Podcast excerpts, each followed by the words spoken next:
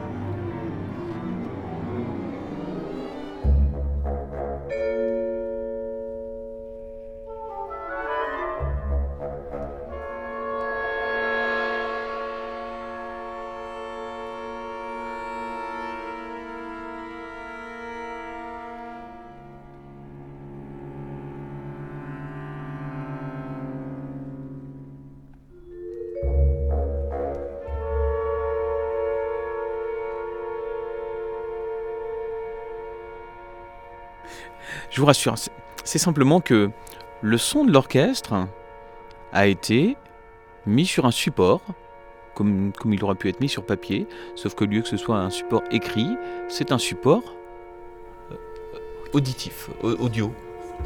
Vous comprenez ça? En fait, monsieur, vous êtes euh, mon arrière-petit-fils, et moi je suis votre arrière-grand-mère, et nous nous côtoyons, et vous me parlez de, choses euh, qui sont comment dire, inexplicable pour moi, que je ne comprends pas. Est-ce que c'est pas magique C'est de la folie pure. Est-ce que tu ne t'émerveilles pas devant cette... Euh, euh, As-tu jamais rêvé avoir euh, un objet pareil à l'époque où tu avais le piano pour enregistrer, enfin à ton époque, ou, telle liste Non mais pensez au plaisir d'aller d'aller écouter un orchestre sur place, de voir les musiciens travailler dur devant vous, de voir la sueur des, des musiciens, leur, leur front se plisser, les, les, faciès des, personnes ou vos voisins, euh, euh, enfin, tout, tout euh, l'aspect du concert, les rencontres des, voisins, des amis, etc. Mais moi, être avec une boîte comme ça chez moi, si c'est l'avenir de mes arrière-petits-enfants, je ne sais pas s'ils seront plus heureux que moi. Mais l'avantage là, c'est que les musiciens vont pouvoir être écoutés par un nombre de personnes beaucoup plus important par quelqu'un qui se trouve sur un autre continent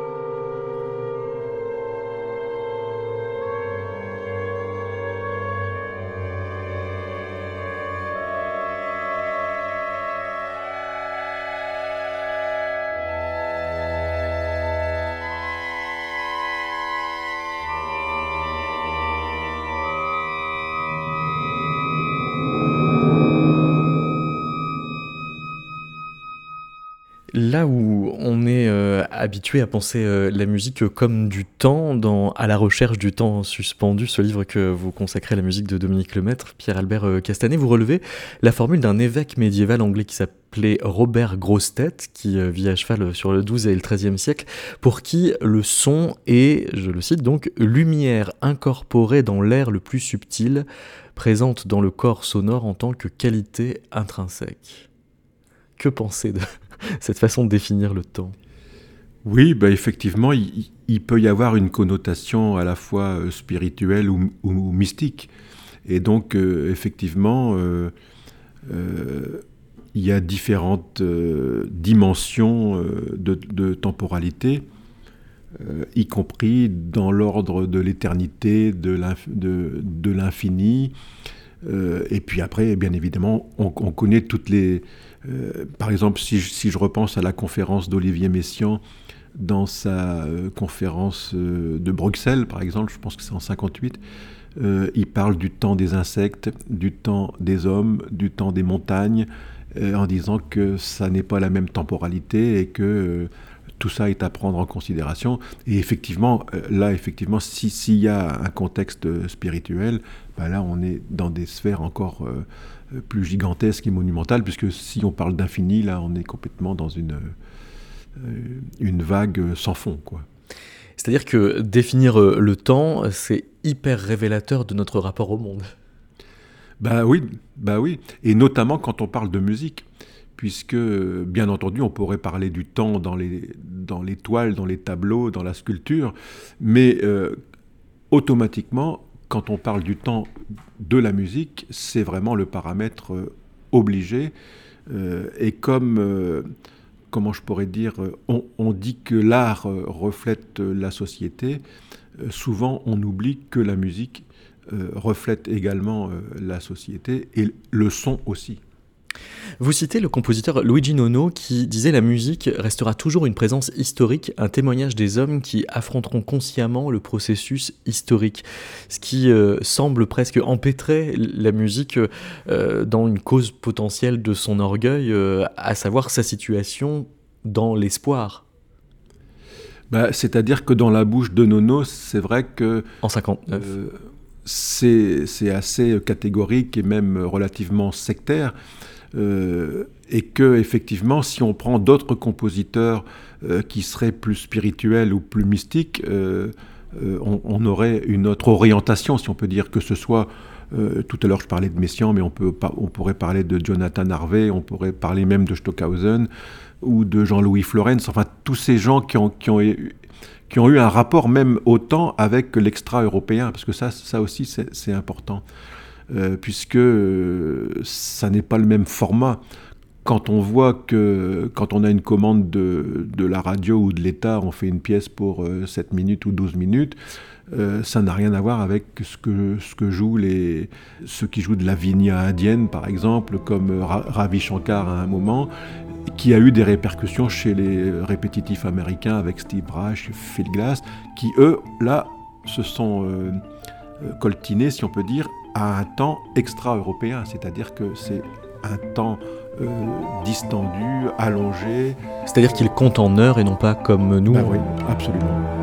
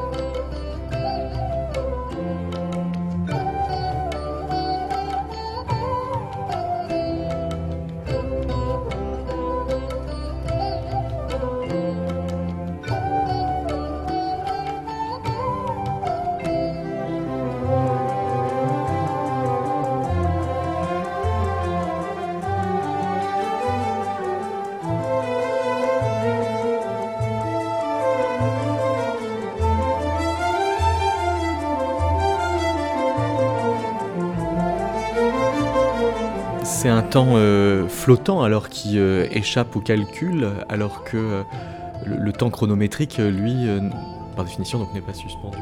Oui, ça pourrait effectivement le, temps chronométrique, il est égrené seconde après seconde et effectivement, donc il est coupé en tranches. Alors que, mais on, a ça dans l'écriture même, même solfégique des anciens, c'est-à-dire que tout ce qui est, euh, je dirais, de l'ordre de la transgression, c'est-à-dire à la fois du roux-bateau, à la fois du point d'orgue, à la fois du, point d'arrêt. Toutes les désobéissances au métronome. Voilà.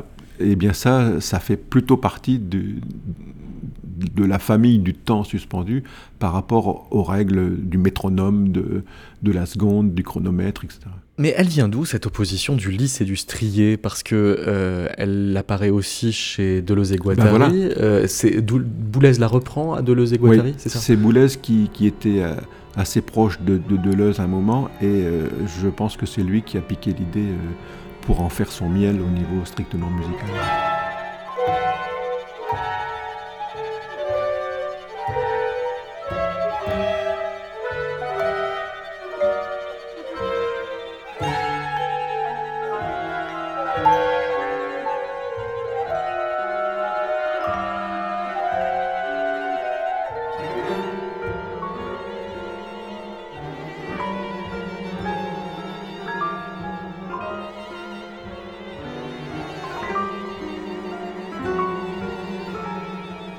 Alors, mesdames, pour ou contre le temps suspendu?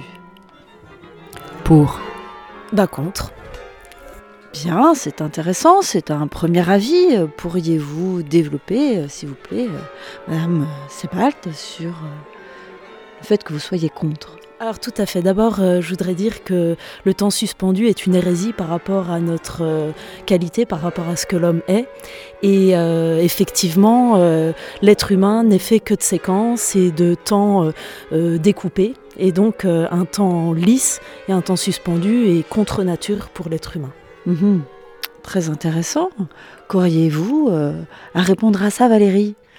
Je pense que nous avons besoin de briser ces, euh, ces marques de temps euh, systématiques et que quand on prend une inspiration, sauf si on est dans un travail choral, on ne compte pas le nombre de temps pour euh, inspirer ni pour respirer et qu'il nous faut un temps lisse parce que strier c'est un peu comme polisser notre mhm. société vous voyez déjà, euh, Madame Mindron euh, implique déjà une structuration du temps. Donc c'est déjà plus un temps lisse puisqu'il y a une inspiration et une expiration. Donc elle est déjà sur deux temps, un temps découpé. Mais ce sont des temps libres hein, parce que euh, on, leur donne la longueur, la durée qu'on veut, oui. qu'on sent. Ce qui est le cas d'ailleurs du, du, temps strié, puisqu'on peut donner la longueur au son, c'est simplement une succession d'événements, contrairement à, une non, à un non-événement, à une non-durée. Et il est bon pour l'organisme humain d'écouter une musique autant lisse, sans repère spécifique, parce que c'est bénéfique pour l'organisme. Et sur quelle euh, enquête vous appuyez-vous?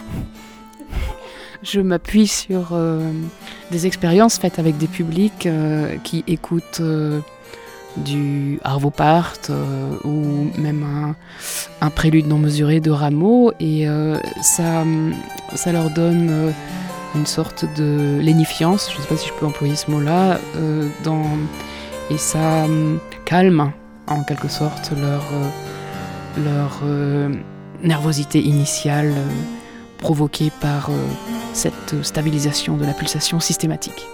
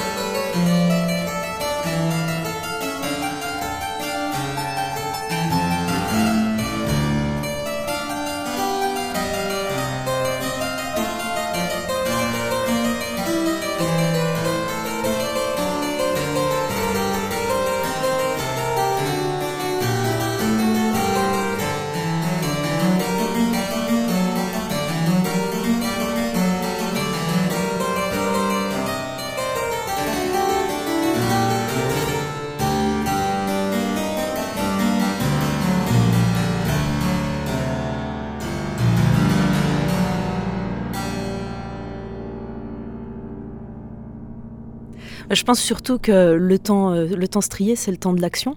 Et l'être humain est un être d'action. Et bien sûr, euh, une action, elle se définit toujours par rapport au, temps euh, qu'on va y consacrer. Et donc, forcément, le temps lisse, c'est le temps de l'inaction. Alors, si ça peut porter des vertus pour détendre les gens, pourquoi pas. Mais en aucun cas, ça peut être considéré comme de la musique, puisque la musique est un art du temps. Et donc, il faut que le temps soit mesuré et mesurable. J'associerais le temps lisse à la liberté. Et euh, nous manquons d'une certaine liberté dans la striatitavité de, du temps systématique. Ou attitude, parce que je suis du Poitou. Anne-Claire, pour conclure? Moi, pour conclure, j'associerais le temps lisse à la mort. Je pense qu'on a bien le temps d'avoir euh, des temps lisses.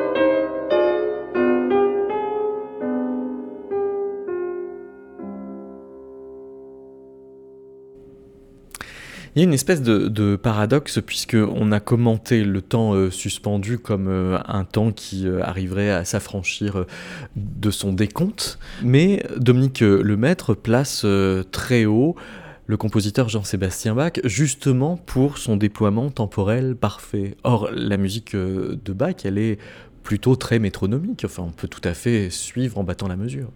Oui, c'est vrai. Alors, il faudrait lui poser la question, mais moi je pense que c'est plutôt pour, pour la science, c'est-à-dire pour l'art euh, du contrepoint, pour l'art de, de, mener telle ou telle voix par rapport à telle ou telle autre, et donc de la disposition euh, spatio-temporelle, si on peut dire, plutôt que strictement temporelle. Parce qu'effectivement, strictement temporelle, la musique de Bach, elle est, elle est très... Euh, chronométrique, si on peut dire. Et, du reste, c'est pas par hasard si on a eu euh, du Jean-Sébastien Bach euh, accompagné par le trio de Jacques Loussier avec une batterie et une contrebasse et ça marchait tout, ça rentrait tout à fait dans, des temps binaires pour que ça devienne du jazz, quoi.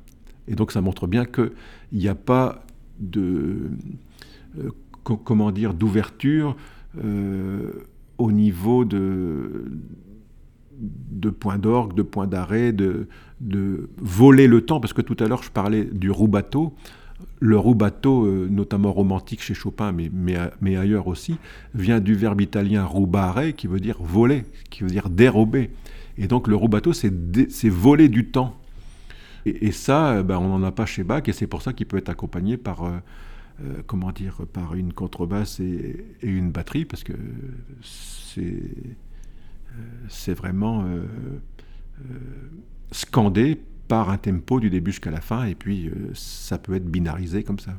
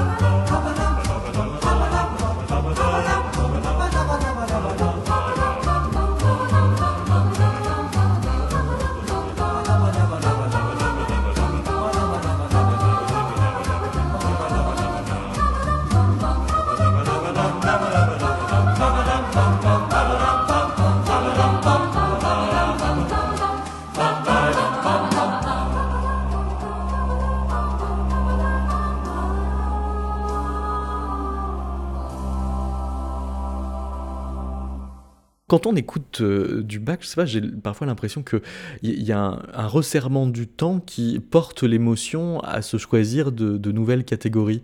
Euh, vous citez euh, Daniel Siboni, qui est psychanalyste et qui définit l'émotion comme l'entrechoc de deux mouvements qui produit une ouverture, un appel à sortir du cercle où on s'est enfermé. Oui. Alors effectivement, c'est c'est peut-être mutatis mutandis aussi une définition de la polyphonie. Et donc, euh, euh, ça pourrait effectivement s'interpréter avec ce genre de, lorgnette. Pierre-Albert Castanet, je vous propose euh, d'écouter une question de Homer Corley qui a lu votre livre et s'est aussi questionné sur ces histoires de temps suspendus. À la recherche du temps suspendu euh, autour du compositeur euh, Dominique Lemaître, euh, Pierre Albert, j'ai eu l'impression, d'abord j'ai cherché en fait où se trouvait le, le temps suspendu. je voyais bien qu'il est ou qu'on peut le situer je présume, euh, proche du courant spectral dans, sa manière de concevoir les, compositeurs auxquels il fait appel. Donc j'ai observé un peu le, parcours, puisque c'est un parcours d'œuvre en œuvre qui nous permet de comprendre euh, sa, démarche euh, musicale. Et la question qui m'est venue sur la question du suspendu, du temps suspendu. Je me suis demandé, mais est-ce que c'est vraiment la question du temps suspendu que l'on traite? Parce que j'ai, à ma lecture, perçu plutôt la question de l'inattendu. J'aurais presque eu envie de vous poser une question sur la question de l'inaudible. Une fois, j'avais fait un, lapsus en voulant parler de, de, l'inouï. Et je ne sais pas pourquoi c'est venu l'inaudible, en me disant, tiens, c'est bizarre, pourquoi j'utilise le mot inaudible? C'est vrai qu'une œuvre peut être perçue comme inaudible au départ. Mais ma question va être sur autre chose, sur cette question du suspendu. En fait, on le voit chez Théard de Chardin, qui est donné à un moment donné dans une citation Tout se tient par en haut. Ça, c'est assez extraordinaire, l'idée de tout se tient par en haut. Alors évidemment, ça m'a fait penser euh, aux poésies pré-islamiques euh, qu'on appelle les poésies suspendues, qui sont euh, suspendues littéralement et physiquement. Et la question que je pourrais me poser, la question du suspendu, est-ce que c'est la question de l'entre-deux? Est-ce que c'est ce moment où on se pose l'interrogation d'un son dont, alors là, on peut se poser la question du chemin qui serait celui de l'inattendu. Est-ce que le suspendu sous-entend l'inattendu?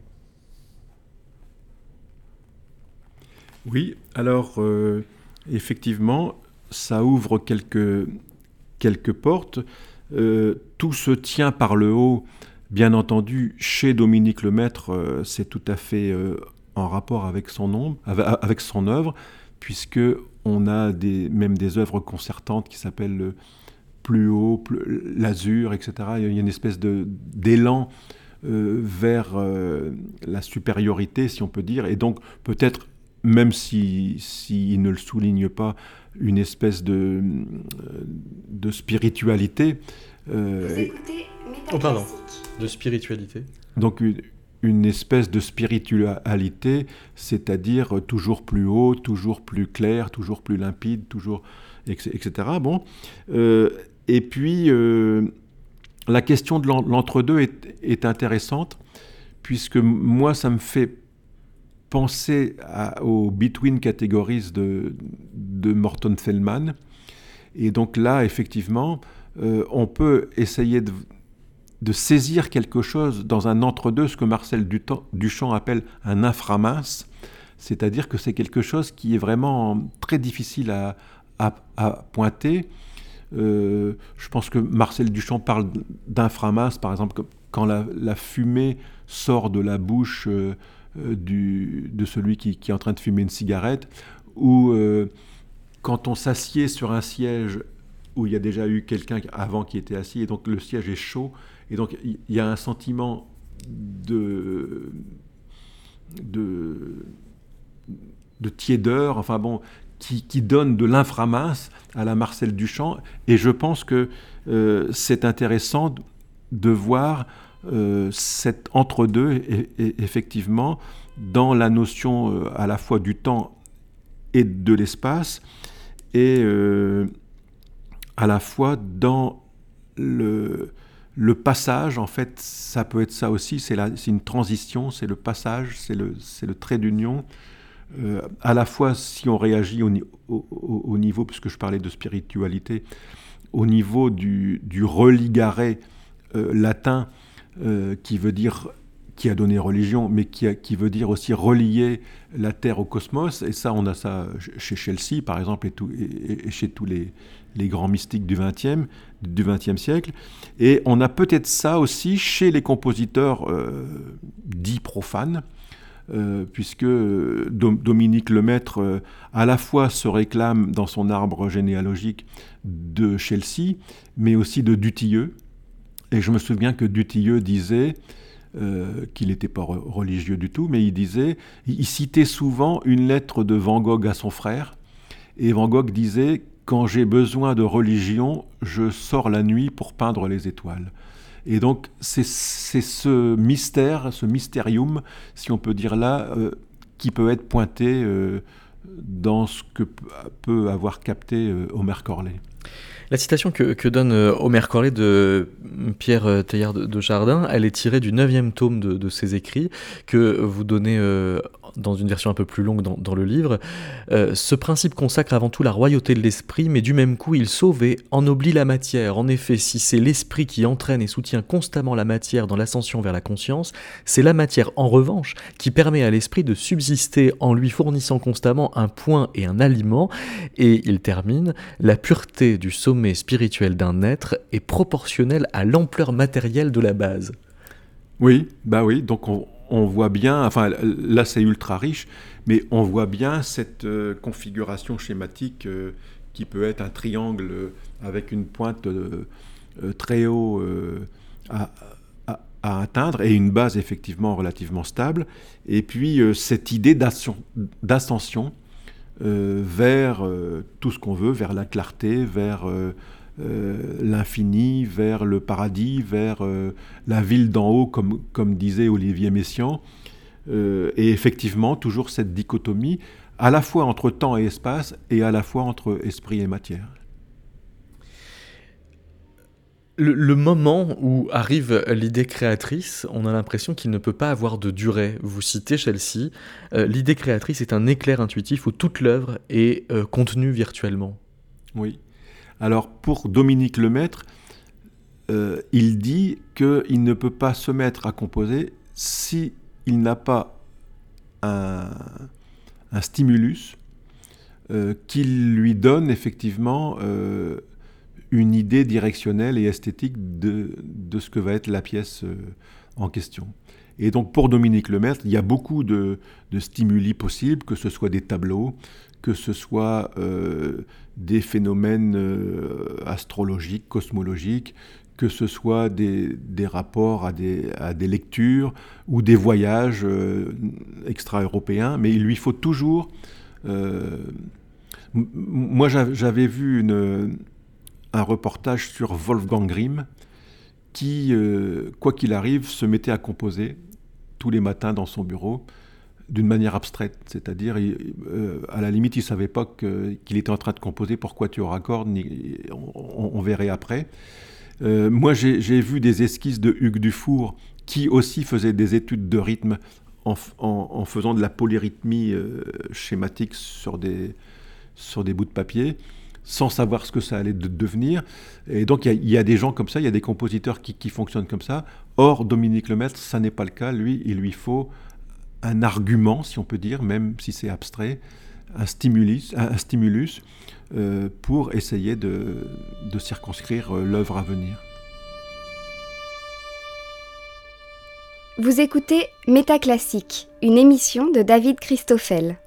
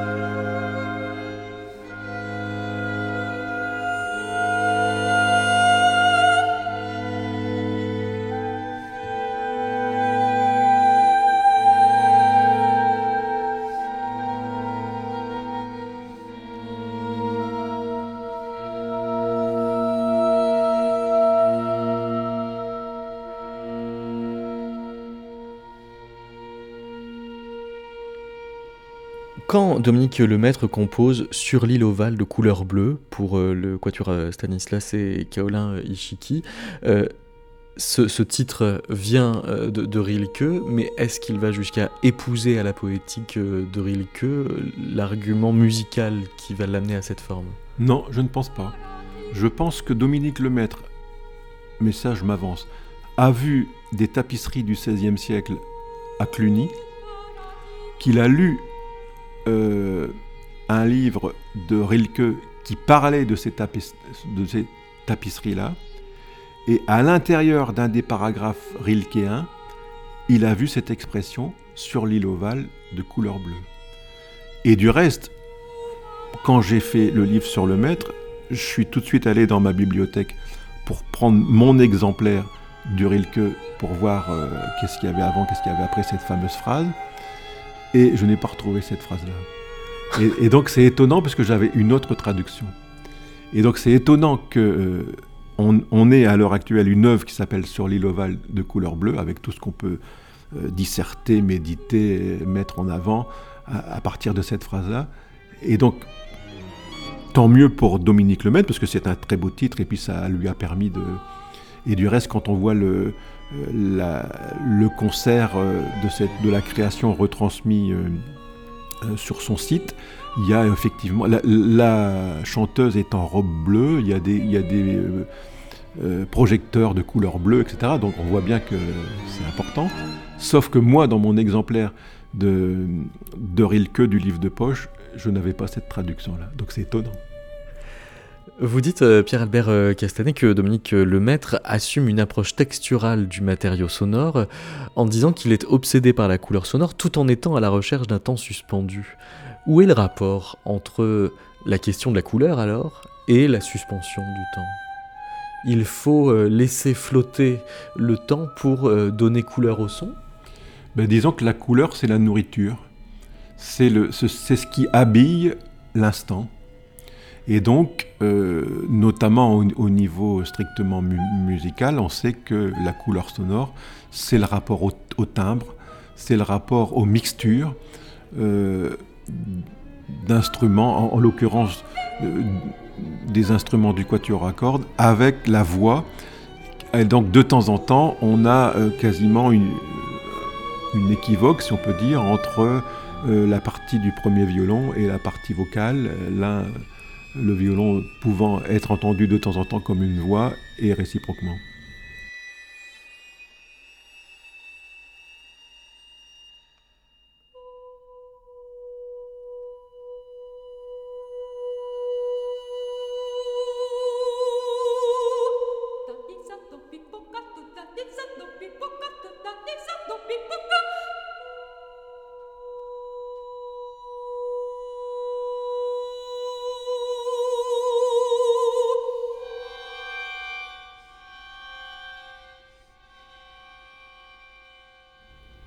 Ligeti euh, faisait volontiers des, musiques sans réellement de début, sans réellement de fin. Les, contours s'en trouvent floutés. Oui.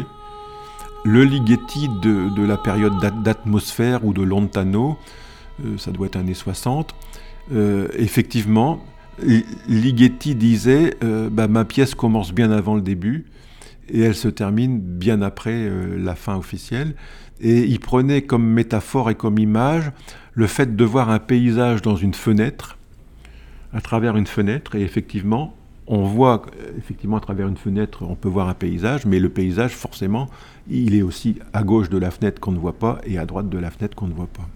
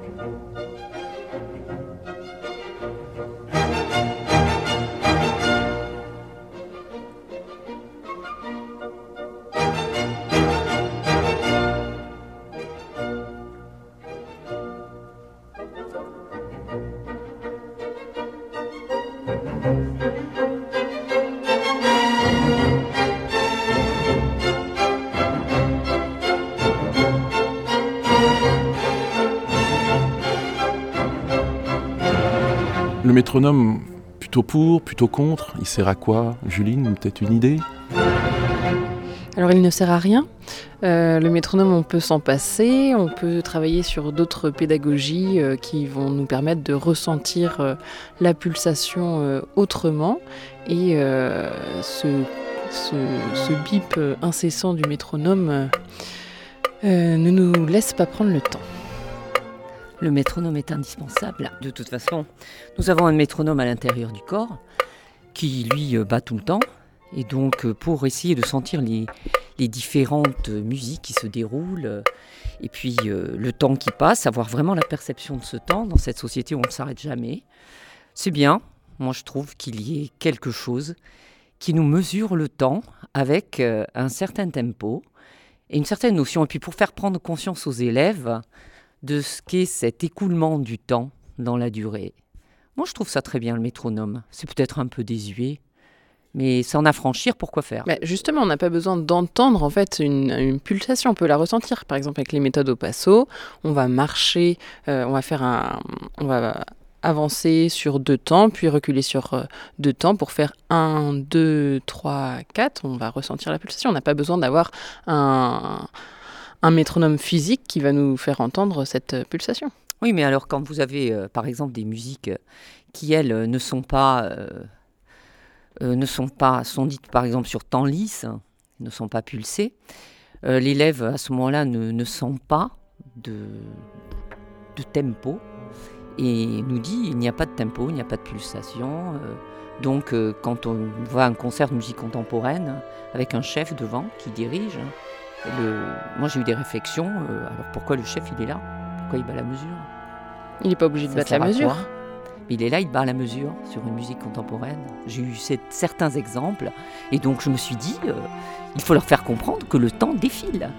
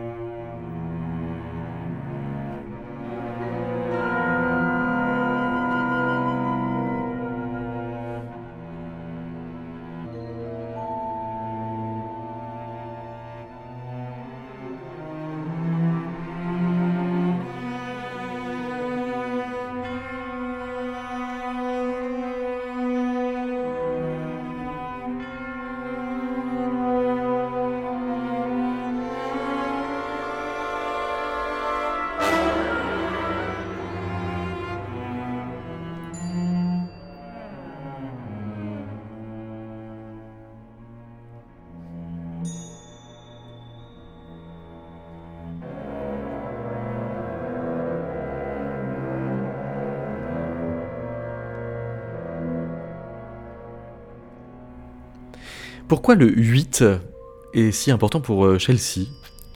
Alors, euh, oui, vous avez vu que chez Dominique Lemaitre, il y a une œuvre qui s'appelle le 8 à l'infini. Or, Chelsea disait le 8, c'est mon chiffre. Il était né un 8 janvier 1905, il habitait au 8 de la rue San Teodoro à Rome. Il disait que quand on couchait le 8, ça devenait le signe de l'infini.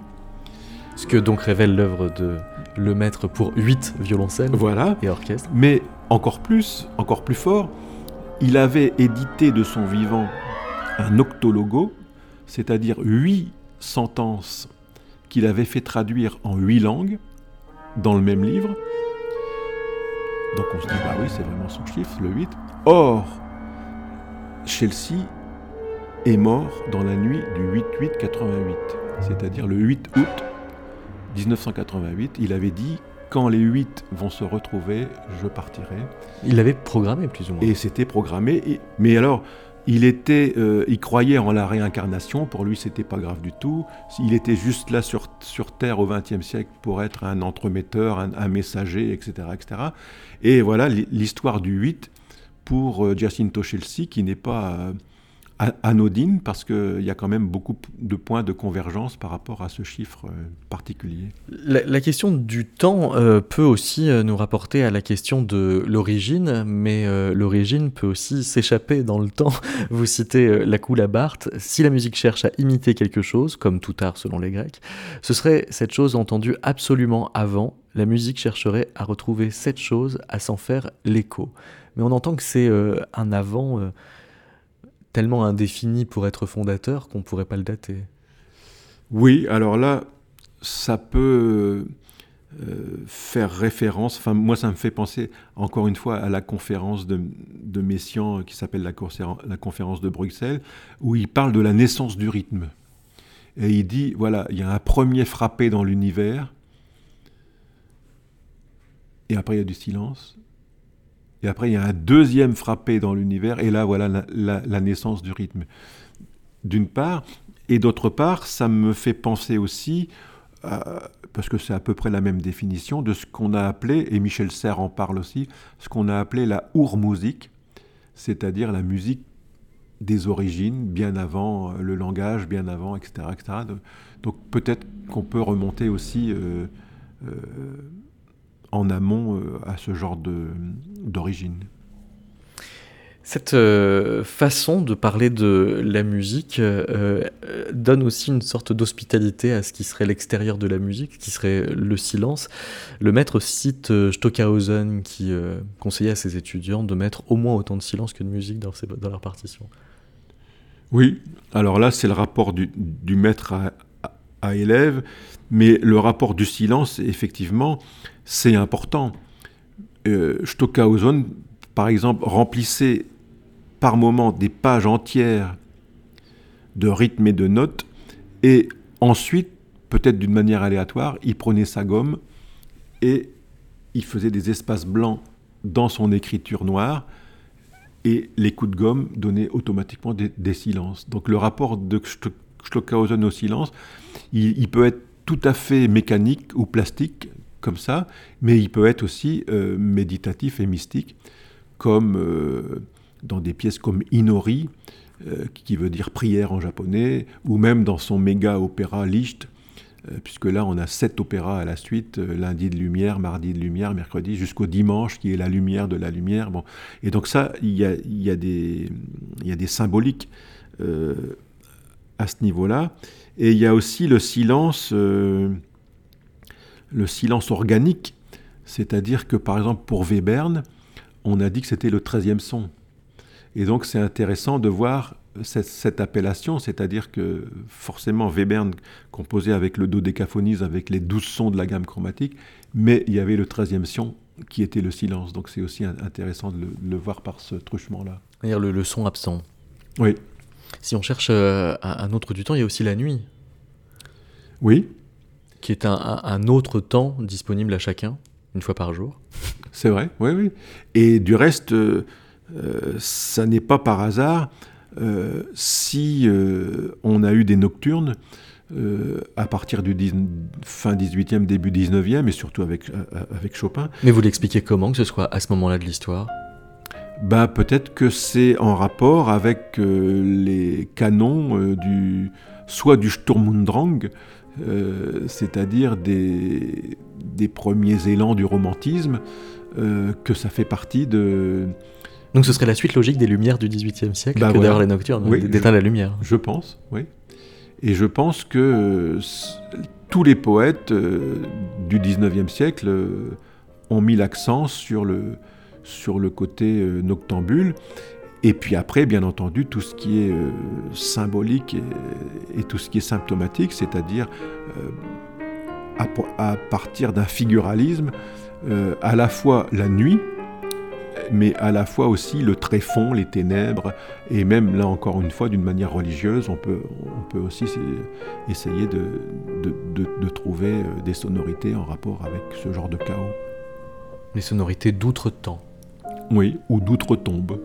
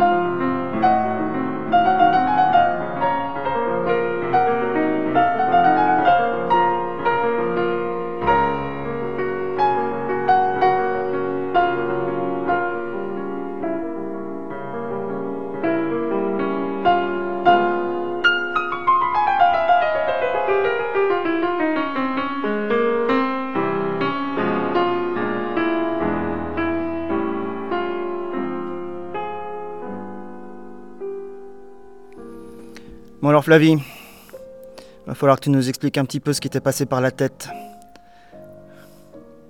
C'était bien. J'ai pris mon temps. Tout le monde m'attendait. Et puis, j'avais envie d'improviser. Ouais, non, mais là, il va falloir que tu nous expliques. euh, C'est bien, c'est sympa. Tu commences à coopérer. On va pouvoir en discuter un petit peu. Mais j'ai avec- rien fait. Comment ça, t'as rien fait? J'ai rien fait. J'ai pris un peu de temps, quoi. Justement, j'aimerais pas qu'on le perde, ce temps. On a d'autres choses à penser. Euh, je crois qu'il va falloir que qu'on te dise tout de suite ce que tu risques. Et les, les peines d'emprisonnement si tu veux pas coopérer tout de suite. Ça peut aller loin. Ben, on m'a dit c'est à toi. Ben, j'ai commencé.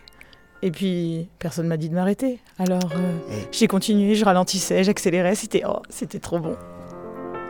Explique-nous un petit peu, un peu mieux, parce que je sens que mon collègue commence à s'énerver. Ben, il m'a dit joue. Alors j'ai joué. Et puis j'ai joué, et puis j'ai joué, et ça enchaînait les notes, et ma main droite suivait ma main gauche, et, et c'était rubato, et c'était c'était excellent. C'était bien. Et qu'est-ce qui était écrit sur la partition? Il y avait marqué euh, rubato. J'ai roubattu. Et ça t'a pris comme ça? C'était marqué. C'est ce qu'on m'a dit depuis le départ au conservatoire. On m'a dit c'est écrit, il faut le faire. Je l'ai fait.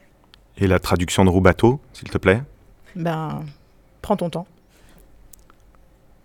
Tu l'as bien pris ton temps. Ah oui. Et là, elle nous le fait perdre. Non, non. Non, mais. On peut pas s'arrêter quand il dit c'est plus à toi. Faut en profiter. Là, je crois qu'elle nous embrouille. Ah, c'est clair. Parce que tu sais que trop de bateau, trop prendre son temps. Il y avait marqué concerto. J'avais la place. Et comment tu le traduis, concerto? Ben, moi et puis après les autres. Tu vois le, tu vois le genre? Oui. Alors, qu'est-ce qu'il poirote, lui Ben, il est là pour ça.